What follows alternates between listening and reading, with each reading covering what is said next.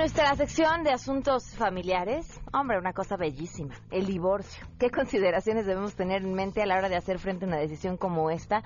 Por supuesto, desde el campo de la ley, lo vamos a platicar el día de hoy. Es divorcio unilateral si uno solo prueba y bilateral si son dos, pero también existe el divorcio administrativo. Vamos a platicar también sobre Tiembla, un interesante ejercicio literario que reunió a 35 escritores para compartir sus relatos sobre el sismo del 19 de septiembre. Y luego viene el sismo y nos rompe los prejuicios y nos arroja a unos a los otros, así como lo hacemos todos juntos. Tenemos buenas noticias, tenemos a Andrés Costes con el resumen tecnológico y ya aquí sentadita a mi lado para que no les falle, aquí llegó Mora que se las debíamos, así arrancamos a todo terreno. MBS Radio presenta a Pamela Cerdeira en A Todo Terreno, donde la noticia eres tú.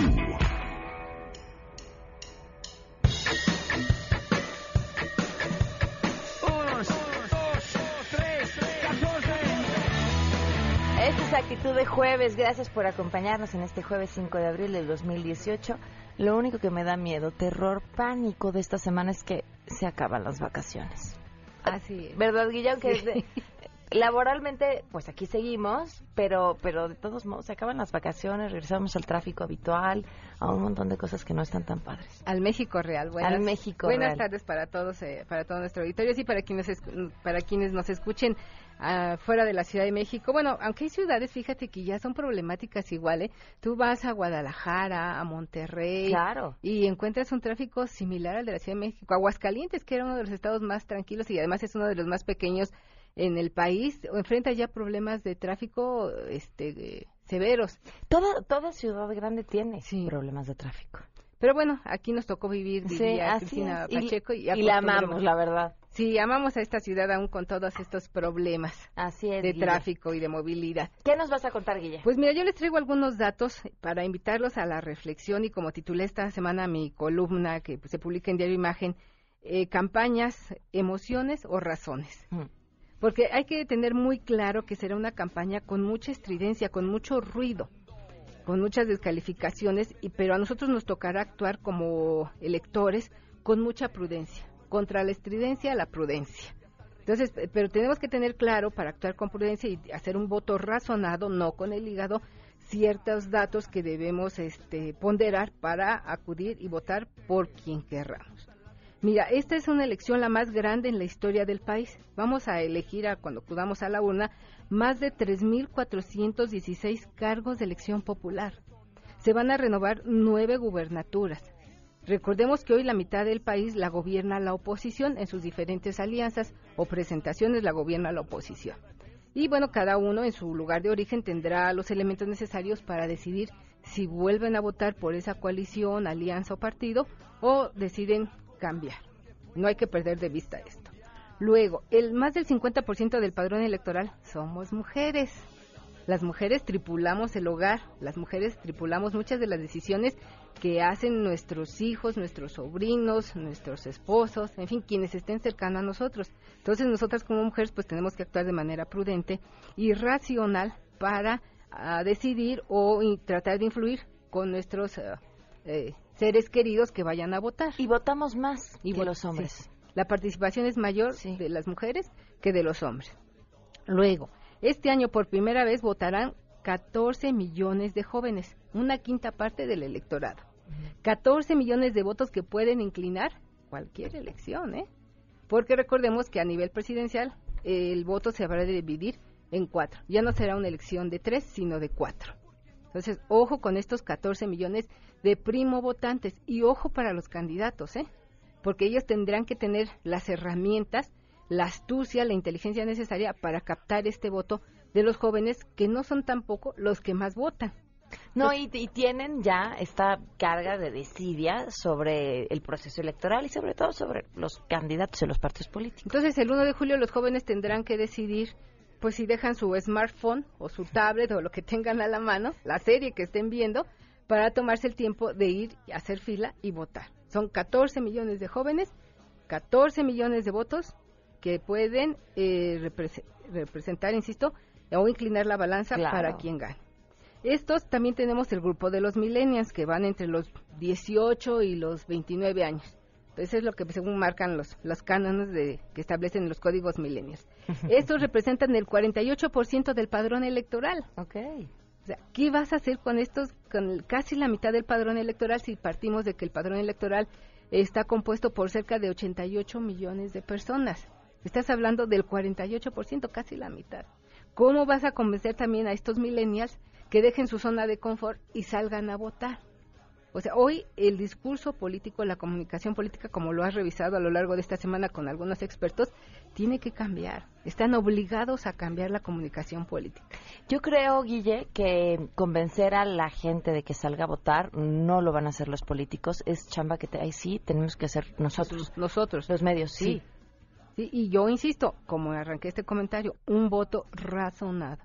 Dejen su hígado ese día de lado su actitud depresiva, vengativa, por favor, guárdenla en el closet y con elementos que les brindaremos aquí en los medios de comunicación, vayan a ejercer su derecho a votar de manera racional. Bueno, ahora también van a ser las elecciones más caras. Mira, si una coalición o partido presentara candidatos para los 365 cargos federales en disputa, se podrían gastar hasta 1.646 millones de pesos. Ok. O sea, hagamos, eh, eh, exijamos a los partidos con los que nosotros estemos eh, afiliados o militemos o, comulguemos con su ideología, pues que estos 1.646 millones de pesos se ejerzan. Oye, de, de, manera pues racional, insisto. ¿Y de cuánto es la cifra negra? Porque alguien escuchó hace poco decir que era hasta ocho veces mayor ah, que lo que les otorga el INE. ese dinero que no se reporta, ese dinero que viene, por supuesto, de intereses, que después de se las donaciones, de las donaciones, de las donaciones, no hay que ser mal pensado. De las amables donaciones, que ciudadanos desinteresados hacen. Estos mecenas políticos que aparecen cada que hay una campaña política. Claro. Sí, claro, la cifra podría triplicarse, cuadriplicarse, quintuplicarse quizá, pero por lo menos estos 1.646 millones de pesos que nos van a costar a nosotros los contribuyentes, pues exijamos a los partidos, a las coaliciones, que se lo hagan de manera pues eh, razonable. Claro. Sí, exijámosles, no nos quedemos con el discurso o le apaguemos a la tele o no vayamos al mitin o, o los ignoremos, no, porque se están perdiendo ahí 1.646 millones de pesos que bien podrían utilizarse para construir escuelas, hospitales, carreteras, becas, en fin, un sinfín de cosas que hacen falta en este país. Luego, tenemos el, ahora el gran debate que hay en los medios de comunicación y a nivel social, tú vas a las cafeterías, a los restaurantes y todo el mundo comenta y, pregunta por quién vas a votar. Y la gran pregunta es si llegó la hora de la izquierda para México. Yo digo que en México no hay izquierda como tal. Hay gente que tiene ideas de izquierda, pero actúa con la derecha y cobra con la derecha y se conduce con la derecha. Entonces, esa es la gran pregunta hoy y yo quiero aquí invitarlos a reflexionar que no eh, piensen que sea la hora de la izquierda en este país, porque un hombre se repite mucho en los medios o aparece como primer lugar en las encuestas. No, no, es, yo creo que eso no es lo que marca si es la hora de la izquierda o no en este país, sino las propuestas, los proyectos que presenten y la viabilidad de estas propuestas. Entonces, eh, con base en eso, nosotros habremos de decidir el próximo 9 de julio si es la hora de la izquierda en este país. El amor y paz no refleja que seas de izquierda. Es una frase hecha, una frase que circula por ahí desde hace algunos años. Entonces, reflexionemos muy bien si es la hora de la izquierda y si eso es lo que queremos. Porque para ocurrencias con las del vecino del norte tenemos. Luego, reaparece otro elemento central en esta elección, que es la reelección. Esta desapareció, se canceló en 1933, se prohibió.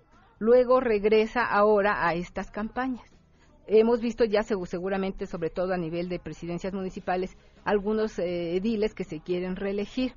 Insisto, reflexione, piense si usted quiere que ese edil o ese diputado o esa persona que quiere hacerlo reelegirse si usted quiere darle su voto. Pero es un elemento muy, muy importante que hay que considerar en esta campaña. La reelección, porque a partir del próximo Congreso que se instaure, ya diputados y senadores también podrán reelegirse. No es mala la reelección, pero yo creo que esta debe sustentarse en los resultados que den estos eh, candidatos o estos eh, funcionarios. Otro tema también en esta elección a destacar, los independientes. Ya vimos la pantomima que hicieron de esto, de, esta figura tan importante, algunos aspirantes. No tenemos muy pocos independientes, ya lo revisamos aquí en otro comentario que hicimos. Hay muy pocos independientes que vienen realmente de las filas ciudadanas. Hoy tenemos una candidata independiente a la presidencia de la República que es Margarita Zavala.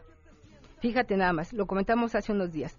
De los 287 que quedaron después de toda esta selección que se hizo, a la presidencia solo va uno, a la senaduría van siete y, y a los diputados 39.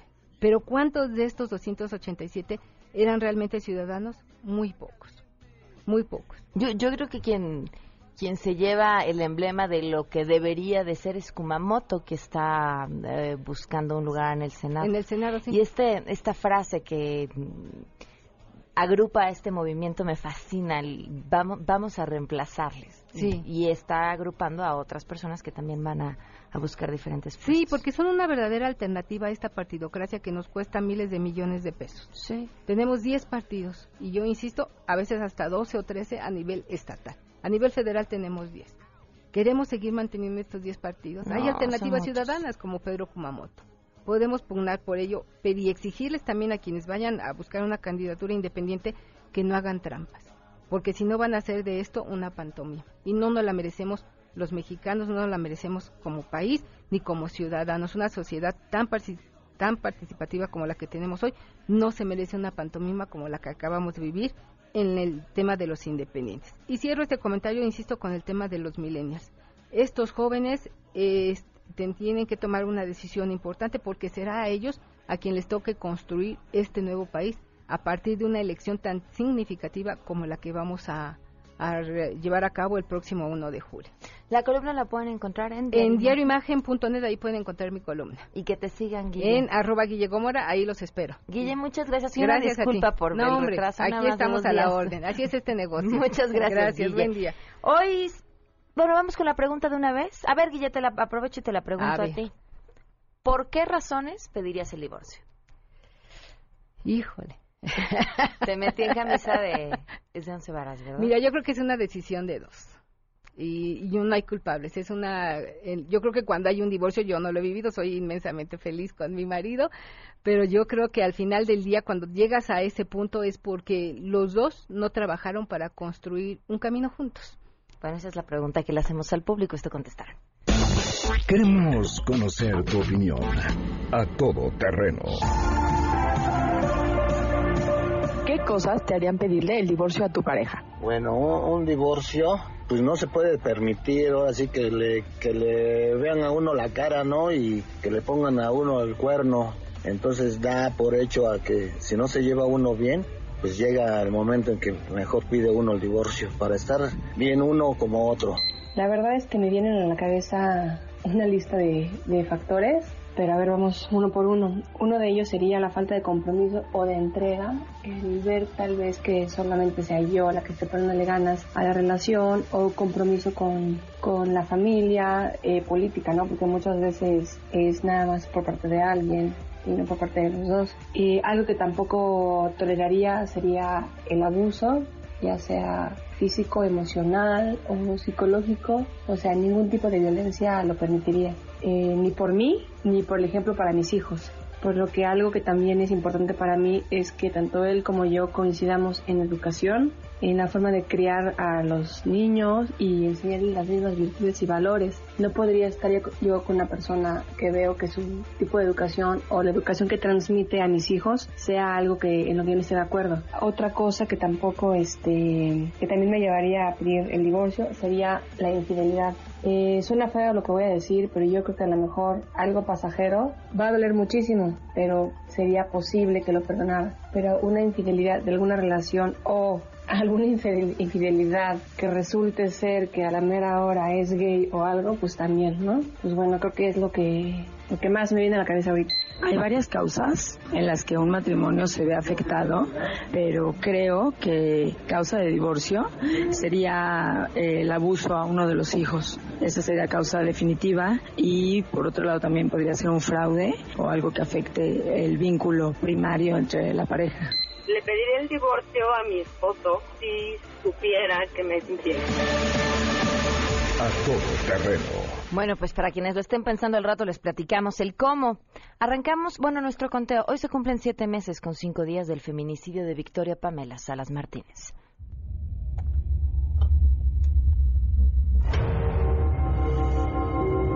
Y la secretaria dijo que no. Que efectivamente ese papel no, no se había levantado. Una denuncia ese día y que ella estuvo de guardia y que le dijeron los policiales, bueno, entonces, ¿por qué aparece tu nombre acá? Dice, sí, está mi nombre, pero no está mi firma. Victoria fue nada. Siete meses, cinco días y seguiremos contando. Vamos con información. Saludo a mi compañero René Cruz.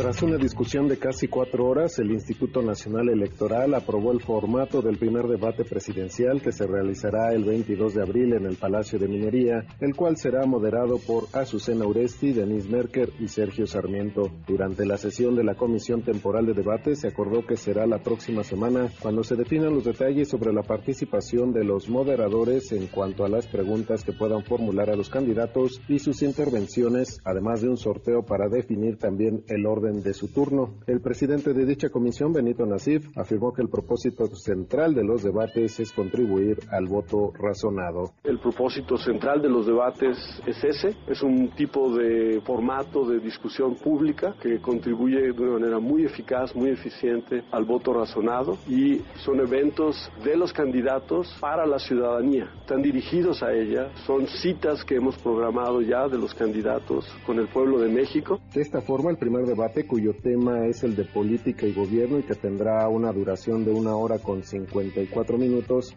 tendrá dos segmentos. El primero se prevé la interacción entre los moderadores y los candidatos con los temas de seguridad pública y violencia a partir de una pregunta general, la misma para los cuatro candidatos que deberá ser respondida en dos minutos con 30 segundos. Informó René Cruz González.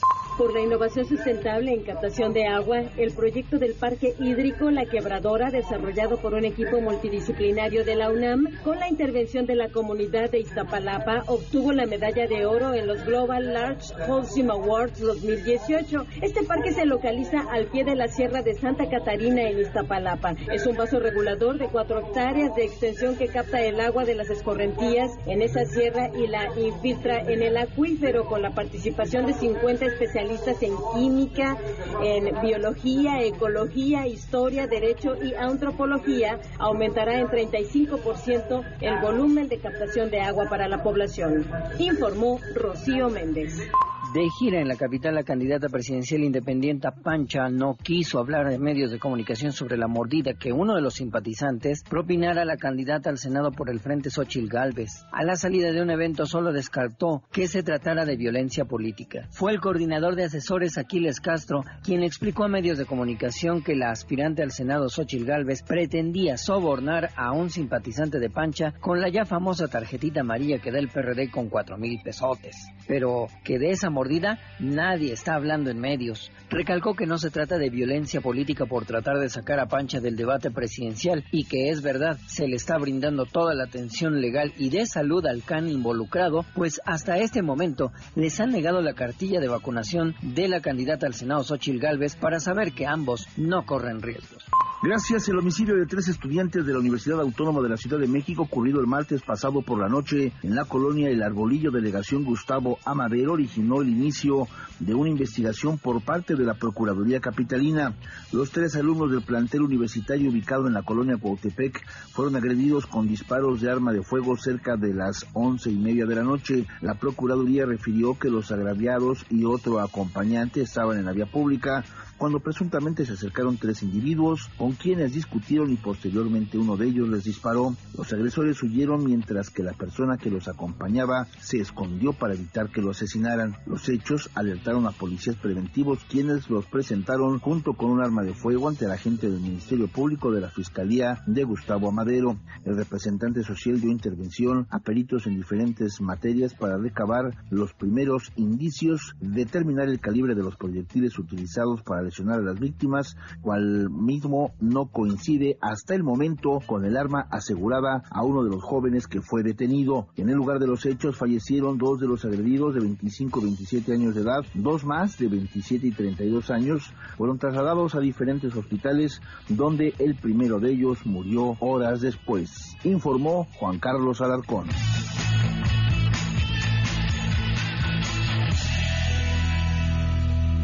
12 del día con 21 minutos. Continuamos a todo terreno. Por cierto, les recuerdo que Pancha es una parodia, es nuestra candidata independiente a la presidencia. Si quieren seguirla a través de las redes sociales, arroba Pancha 2018. En Twitter y en Facebook la encuentran como Pancha Presidenta. La verdad es que nos hace el día seguir conocer las actividades de Pancha. Vamos a una pausa y volvemos. Más adelante, a todo terreno. Bueno, ¿y el divorcio qué? ¿Cómo? ¿Para cuándo? De eso platicaremos al regreso. Si te perdiste el programa A Todo Terreno con Pamela Cerdeira, lo puedes escuchar descargando nuestro podcast en www.noticiasmbs.com. Pamela Cerdeira regresa con más en A Todo Terreno, donde la noticia eres tú. Marca el 5166125.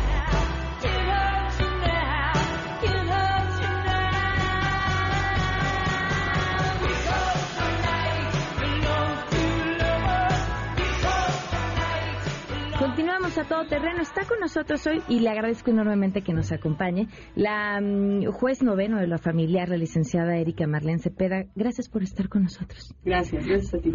Vamos a hablar sobre un tema pues que nos toca a todos y que del yo creo que tendremos que conocerlo tanto como nos preocupamos el día en que nos casamos, por los detalles, por la boda, por todo lo demás, el divorcio. Eh, ¿Por dónde empezar? Bueno, empezar te podría decir que Efectivamente, los preparativos tal vez pueden llevarnos tiempo, llevar semanas y a veces es, es este relevante entender que el divorcio, como ahora o tituladamente lo llaman divorcio express, bajo mi particular punto de vista, estimo que es un término pues incorrecto, ¿verdad? No llamarlo divorcio express, porque esto hacia el exterior, hacia la sociedad, dicen, ah, divorcio express, o sea, puedo divorciarme rápidamente. Entonces ya no llega la idea de decir, así como me puedo casar, me puedo divorciar. Y, el término express, eh, yo bajo mi particular punto de vista como jurista te puedo decir que lo llamaría divorcio sin causa o simplemente divorcio. Eh, no comparto este criterio, aun cuando sí efectivamente el trámite es mucho más rápido que antes cuando se encontraban las causales previstas como una justificación para poderse divorciar. Porque antes, ¿cuánto llevaba uno en poderse divorciar? Digo, podría llevarte dos, tres años eternizarse el procedimiento y al final no poder eh, no poderte divorciar por no haber acreditado que efectivamente esa causal de divorcio operaba o procedía. Ahora, cuando cambia la ley, ¿cuáles son los motivos? Exacto. Bueno, desde octubre del 2008 eh, hay estas reformas, divorcio ya llamado incausado, puede ser unilateral, promovido por uno solo, o bilateral, promovido por los dos.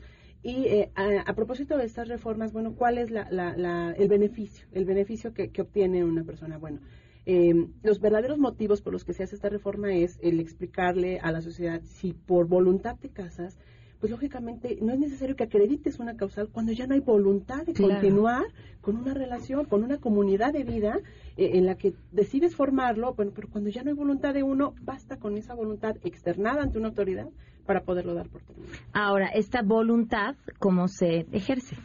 Bueno, eh, inicialmente si hay solo uno que desee promover este trámite de, divorcio, bueno, habrá que acudir, se está representado por un abogado para ser debidamente asistido.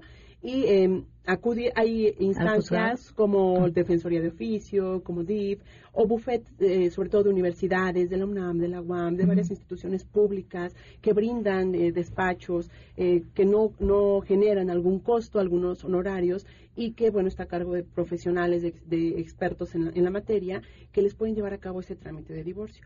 No necesitas este, eh, necesariamente acudir eh, a, una, a una institución, también lo puedes hacer por, por un particular.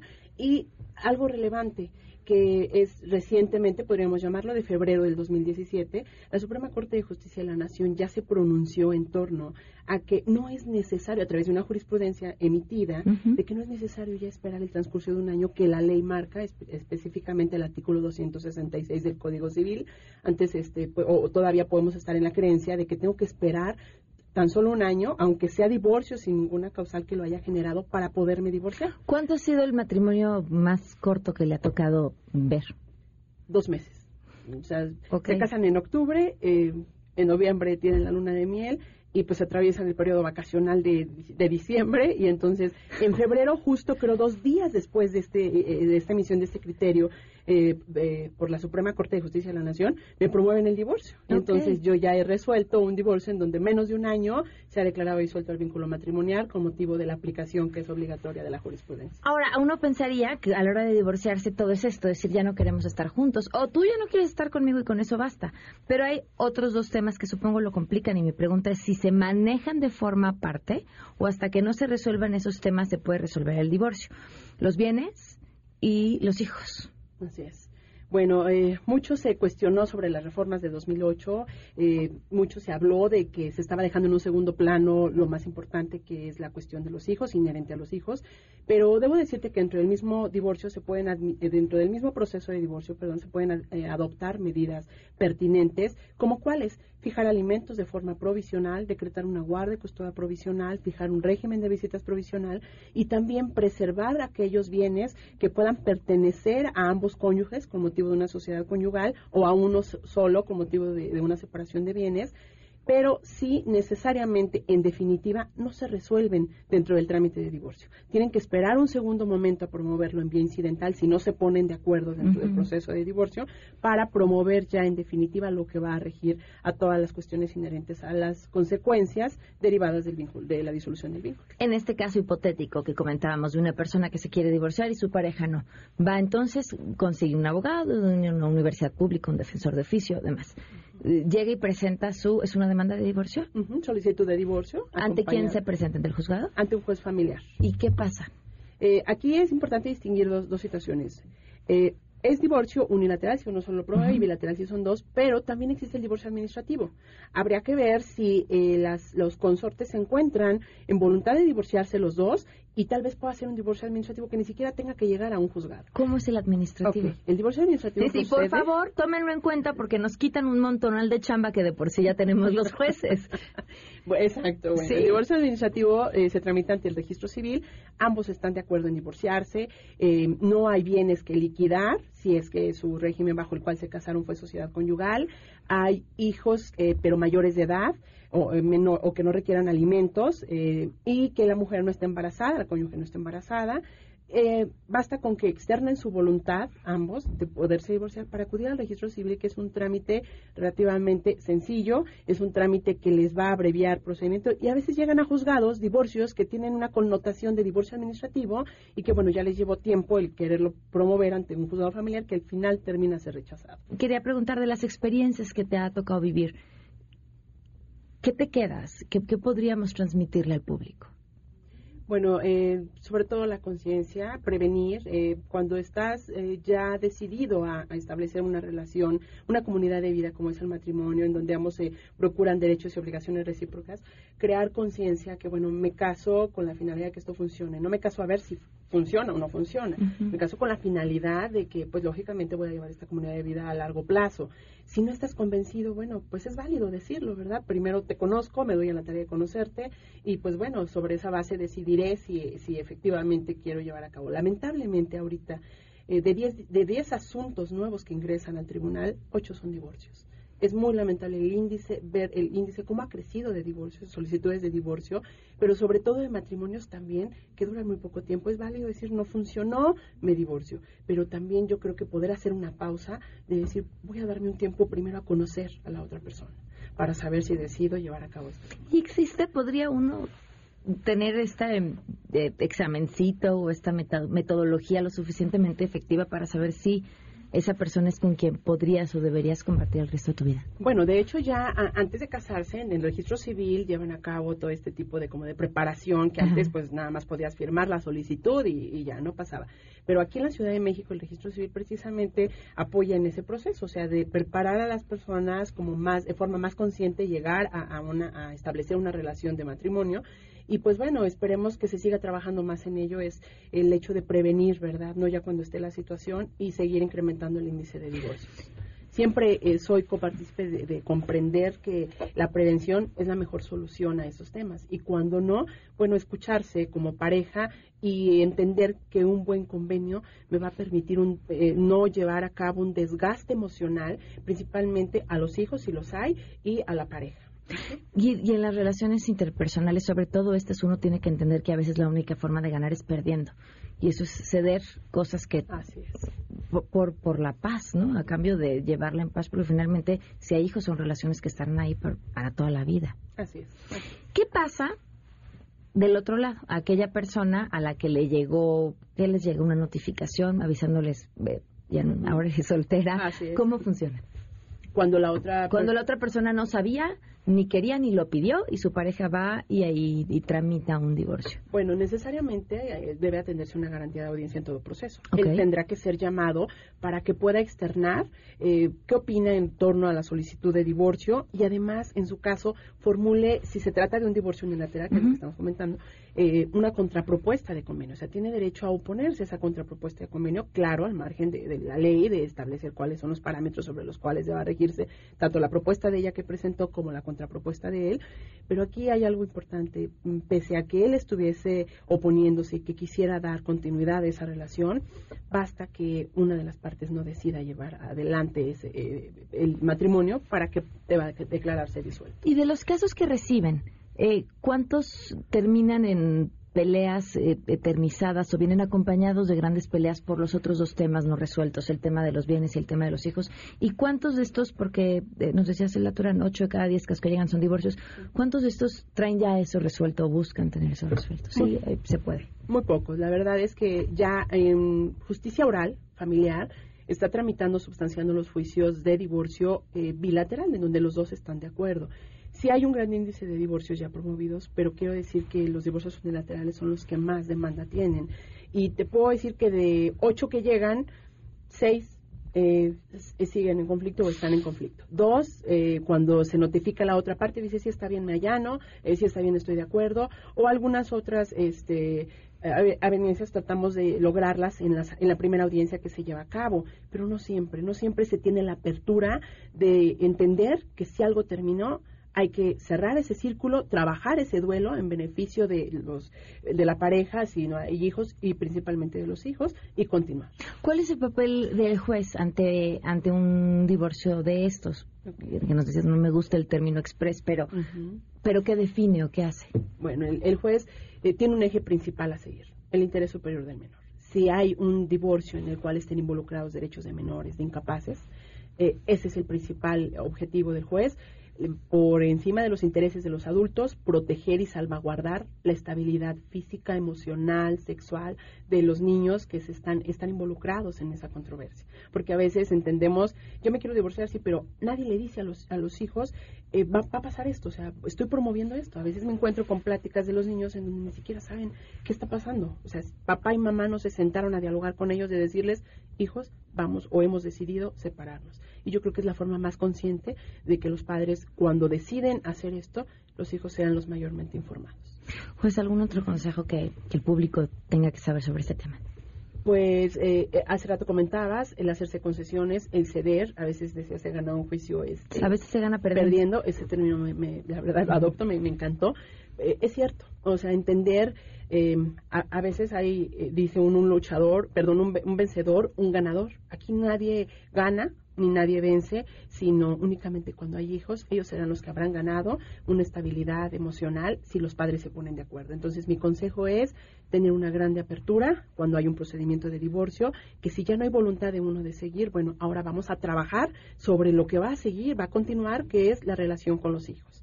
Se termina la relación de pareja, pero nunca se va a terminar la relación padre-hijo, madre-hijo y esa es la que siempre va a perdurar hasta que obviamente los hijos crezcan, se casen y lo más importante es que ellos comprendan que el ejemplo que están dejando si no se ponen o no se comunican de acuerdo de forma asertiva, están dando un mensaje a sus hijos de que cuando algo termina es conflicto Y al contrario, si yo me pongo de acuerdo, si yo, mis hijos ven que por bienestar de ellos, eh, establecí una, una, base de un acuerdo en beneficio de ellos, ellos entenderán que después de que una relación termina, no necesariamente eh, hay un conflicto, sino que puedo seguir y no pasa nada. A veces hay parejas que ya no son parejas, pero siguen siendo los mejores padres y se comunican y siguen saliendo incluso a veces juntos.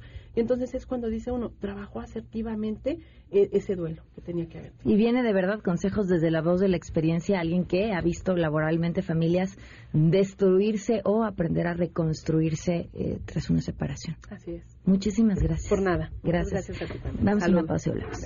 Pamela Cerdeira es a todo terreno. Síguenos en Twitter, arroba Pam Cerdeira. Regresamos. Pamela Cerdeira está de regreso en A Todo Terreno. Únete a nuestra comunidad en facebook.com, diagonal Pam Cerdeira. Continuamos. Me quedo. Aquí nací y aquí me muero. Aquí nació mi sueño, aquí nacieron no, bueno, ya cuando las entrevistas se ponen increíbles fuera del aire, ¿no? Y que uno dice, vamos a cerrar el micrófono y nos vamos a ir a tomar un café. Le doy la bienvenida a Almadelia Murillo, ella es colaboradora de Sin embargo, autora de Noches Habitadas y Damas de Casa. Bienvenida, gracias por estar con nosotros. No, muchas gracias por invitarnos. Y también Ainhoa Suárez nos acompaña, estudiante de doctorado en Pensamiento Contemporáneo de la Universidad de Kingston. Bienvenida, gracias por estar con nosotros. Muchas gracias. Y las dos están aquí porque además son parte de este proyecto editado por Almadía, si no me equivoco, que es una maravilla y además con un, con un fin altruista que se llama Tiembla. Cuéntenos, ¿de qué se trata?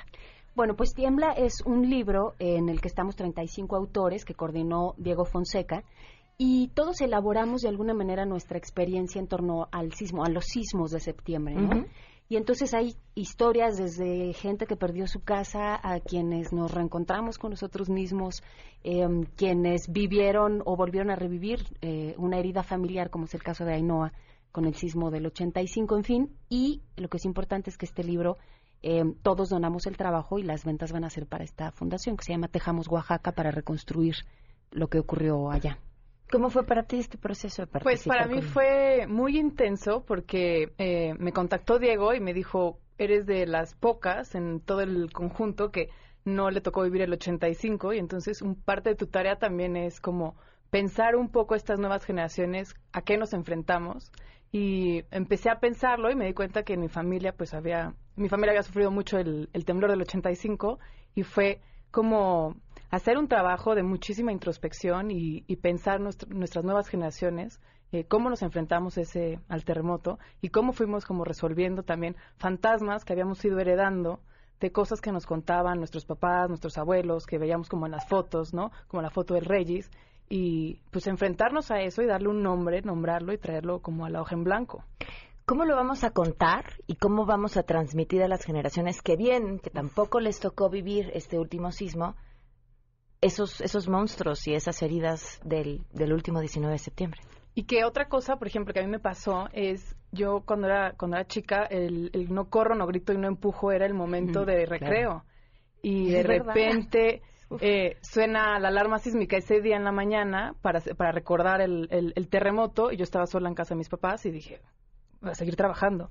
Y que nosotros no teníamos ese miedo de que se siente la sacudida y que cómo reconstruyes una vida con esas grietas que se van armando y que a lo mejor también ya traías, ¿no? Y que no te habías dado cuenta. Yo me acuerdo haber visto hace mucho tiempo en un temblor muy pequeño a una persona, pues no mucho más grande que yo, 10 o 15 años, ponerse muy nerviosa y decir, es la edad, ¿no?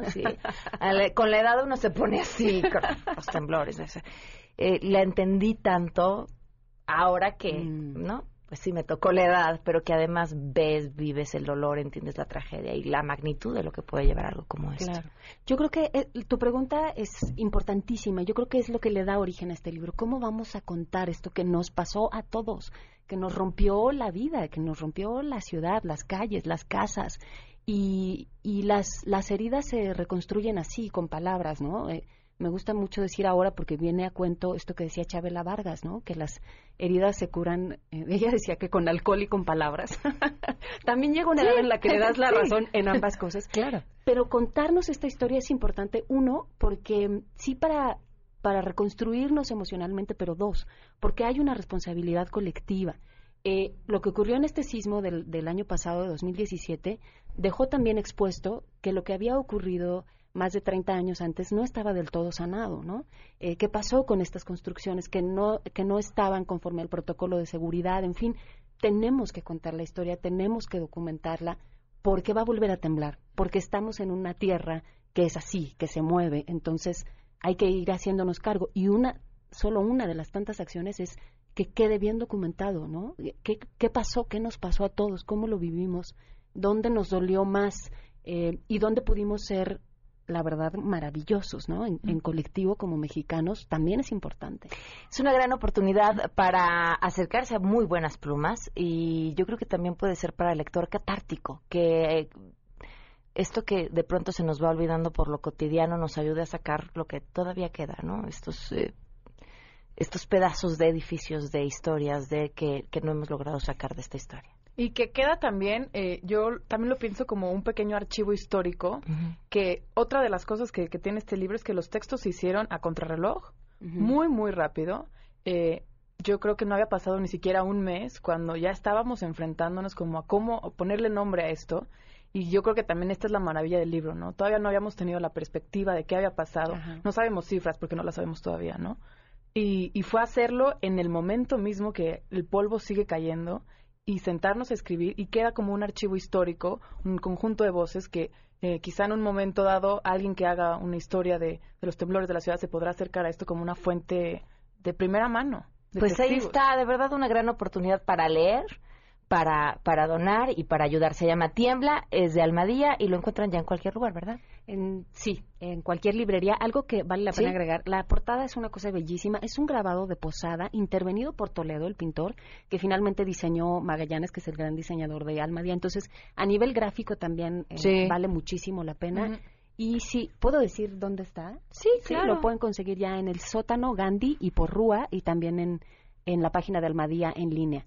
Y la compra es ¿Está para versión digital? Sí, hay una versión digital. Ok. Y en efecto, es como este retrato emocional en el que yo creo que muchos se van a ver reflejados, ¿no? Decía Millás que escribir es abrir la herida y cauterizarla al mismo tiempo. Y eso está ahí, y no, pues como que no se lo pierdan. Felicidades, felicidades por este trabajo a ustedes y a todos los que participaron. Muchísimas gracias. Muchas gracias. Vamos a una pausa y volvemos. Si tienes un caso para compartir, escribe a todoterreno.mbs.com. Pamela Cerdeira es a todo terreno. En un momento continuamos. Estamos de regreso. Síguenos en Twitter, arroba Pam Cerdeira, todo terreno, donde la noticia eres tú. Continuamos.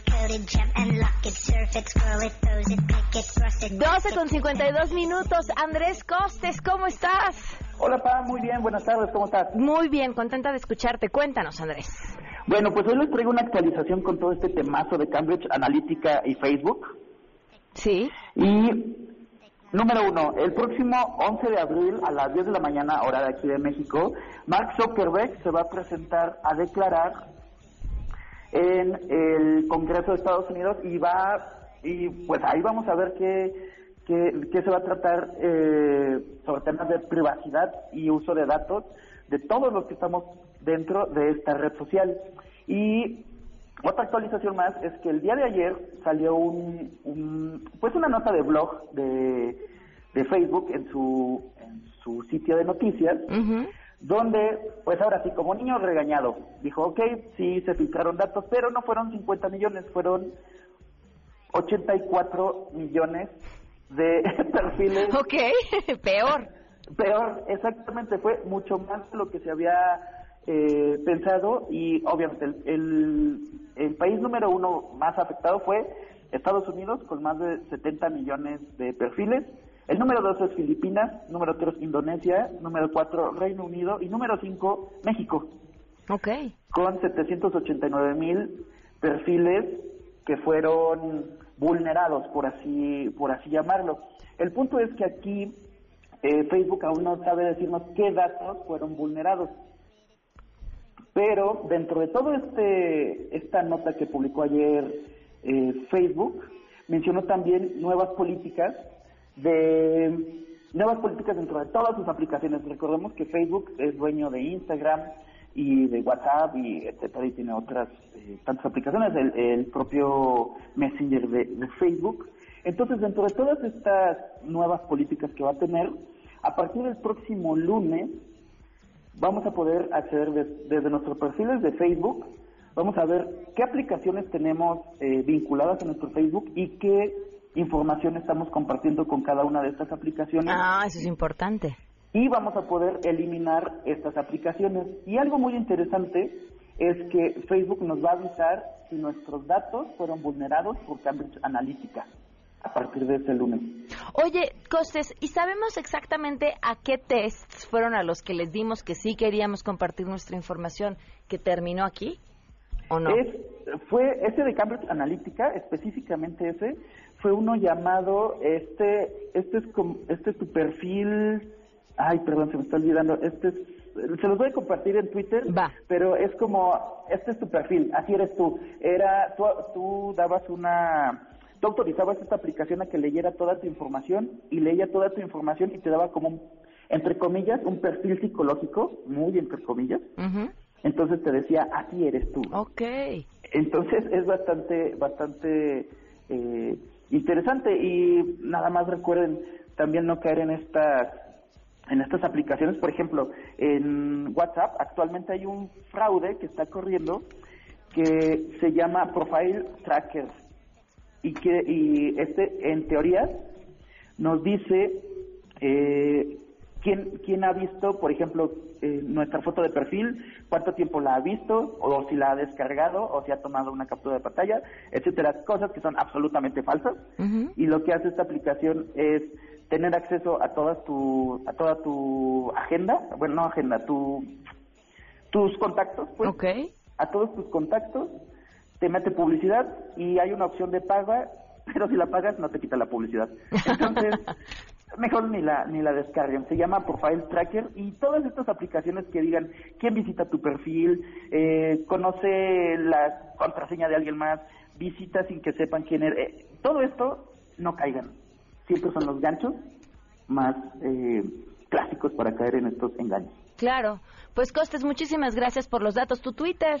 Mi Twitter, arroba el costes, ahí nos seguimos leyendo y que tengan excelente día. Igualmente, justamente hablando sobre este tipo de tranzas en línea, hay que, es que hay que mencionarlo. A mí esta mañana me hizo el día de carcajadas el Twitter de Mauricio Jiménez, eh, lo encuentran como arroba miauricio. Lo conté, lo- ahora entiendo porque ah, yo he recibido contactos de, de personas así en, en Facebook, muy extrañas y que no contesto, y bueno, pues a él lo, lo contactan así buscando sacarle una lana. Pero va, como lo sabe desde un inicio, pues empieza a hacerle plática a la persona, se inventa una historia de amor, le da datos falsos, hasta que llega a sus últimas consecuencias. Divertidísimo, de, de la gente que además tiene la paciencia para ponerse a platicar con alguien que sabes que lo que busca es sacarte una lana y, y- y divertirse con ello, además con una espléndida pluma. Nos vamos, muchísimas gracias, que tengan un excelente jueves. Mañana es viernes, se quedan en mesa para todos.